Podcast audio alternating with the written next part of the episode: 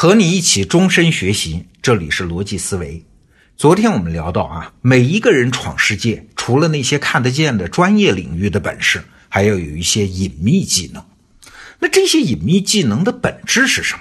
简单的说啊，它就是把专业技能能还原到真实的社会生活的基础上去。二百年来的现代化有一个总体的趋势啊，就是社会分工和专业化。那专业化呢？那当然提升了效率和水平，这当然是事实。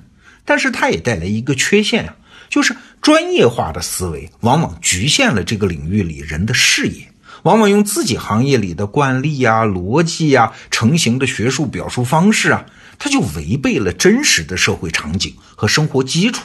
但是这个行业里的人往往还没啥感觉啊。举个我们自己身上的例子，我自己原来的专业是做电视的，后来很多当年的同行就问我。你现在做这个得到 APP，你为啥不用视频呢？你不是干电视的吗？视频传达的知识多丰富啊！你看现在视频创业多火呀，你为什么偏偏要用音频呢？我通常是这么回答的啊，视频确实是我原来的专业，但问题是啊，我现在做的是知识服务业，传达知识重要的是传达这两个字儿啊。视频当然提高了很多表现力啊。但是它有很大的缺陷，比如对用户的流量耗损就比较大，要求用户全神贯注才能学习，这其实制约了用户的选择。而我用的音频形式呢，虽然有局限性，但是它更大的好处是解放了用户的眼睛和时间，无论是在路上、在做家务、在健身，都可以享用我们的服务啊。如果知识服务行业真实的社会生活基础是交付的高效率。那音频就是比视频更好的方式啊，所以我其实背叛了自己的专业。你看，如果不跳出自己行业和专长来看问题，就会和最初的目的背道而驰。那今天接下来的时间呢，我就拿统计学来举几个例子，给大家进一步说明。统计学是一门很专业的学问啊，但是一旦脱离真实的社会生活基础，它也会出问题。比如说。美国有一个犯罪研究专家，他经过长期仔细的调查，深入分析了一大批刑事案件的档案，他发现了一个很惊人的规律，说啊，在酒吧致死斗殴事件当中，百分之八十五的事件先动手的都是那个最后被打死的人。哎，这个数字公布之后，就引起不小的舆论反响啊！大家互相告诫：哎呀，看来在酒吧里千万不要先动手和人打架，先动手的人有很大的概率最终是要被打死的。你看，这很有教育意义啊！但是这个结论是有问题的，为啥？因为斗殴双方当中一方已经死了嘛，档案中记录的只能是活下来的那个人的口供啊。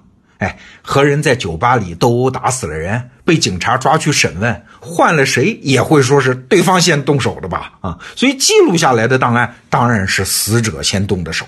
专家要是在这个基础上做研究，无论你的专业水平多扎实，得出来的结论都是错的。所以啊，看统计学报告的时候，不能只看数字，也不能只看调查者的态度是不是认真啊，原始资料是不是可靠。还要有相应的社会知识，所以统计学的高手往往不体现在专业水准上，而是有没有这些社会知识。我们再来举个例子，有一年啊，印度某个地方发生了宗教的教派冲突，死伤了很多人，那大量的难民呢就逃进了一座神庙，虽然暂时就没有性命之忧了啊，但是还是缺吃少穿呢，急需外界的援助。这个时候啊，印度政府就挺为难的，因为如果直接派军队或者是官员进入冲突地区，就有可能激化矛盾吗？你政府是帮哪边呢？可难民又急等着援助物资，那怎么办？哎，政府就想了一个折中的办法，委托啊一些当地的商人，你们代为运送发放救济物资啊，然后承诺事后只要等事件平息了，政府报销你们的所有花费。好了，过了一段时间，宗教冲突总算是平息了。那逃入神庙的难民呢，先后就回家了。事情过去了，大家该算账了啊。那商人们呢，就把各项援助物资的账单上报给政府，就等着政府发钱。那政府官员拿到这张账单一看，嘿嘿，这里面肯定有水分嘛，很明显嘛。那政府就不想当冤大头多花钱啊。可商人毕竟帮了政府的忙啊，如果没有可靠的证据，你就除三去五打八折，也说不过去吧？那要是下次政府再有事儿，商人也就不愿意帮忙了呀。哎，怎么办？怎么挤掉这账单上的水分呢？印度政府啊，就把这个问题交给了一个统计学家。那这个统计学家知道，他是不可能通过实地调查核实来挤掉水分的，因为冲突期间一片混乱嘛。冲突之后，人都已经离开了，就连难民的大致数量也没人说得清。所以，专家能做的只有仔细研究商人报上来的那张账单啊。后来，这位专家正是通过研究账单，最终解决了问题，而且，哎，解决的双方还都可以接受，无话可说。他怎么解决的呢？你想，为了救助难民，商人送去了很多种的物资，食品呐、服装啊、药品呐、日用品呐，各种各样的账单一大堆。专家看来看去，找到了一样东西啊，可以作为核实商人真实花费的依据。这个东西是啥？是盐。盐这个东西价格不高，总量也不大啊，商人夸大虚报的动机它就不强烈嘛。可以推测，这个报上来的盐的使用数量应该是真实的。好了，有了用盐的真实的量，就可以反推出难民的量，这个精确度相对就要高啊。因为盐这个东西人人都得吃，用量是又少又稳定啊，人均每天几克而已，它不会大幅增加或者是减少。那知道了难民的数量，再来评估食品、服装、日用品这些肯定会被夸大虚报的物资的数量吗？那就容易得多啊。而且呢，这盐的数量是你们商人白纸黑字自己报上来的，你们只能认账啊。所以，这位统计学家用的不是他的统计学的知识，而是用的他的社会常识解决了这个问题。我们再多说一句啊，盐的这个特点就是人人都要用啊，用量很小，而且很固定，也可以解释中国历史上的盐税为什么那么重要，为什么中国的中央集权政府一定要坚持盐的专卖制度。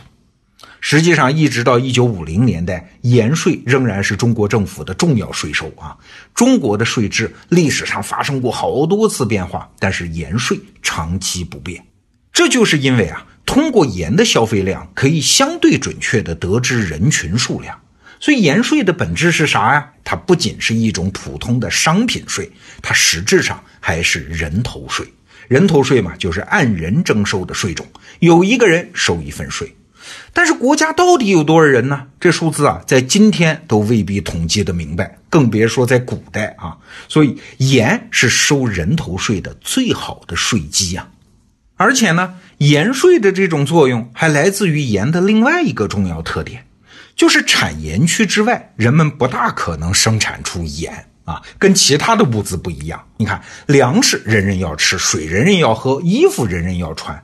但为什么粮食、水、布料不能像盐那样成为征税的依据呢？哎，这就是因为粮食、水、布料人们自己也能生产嘛。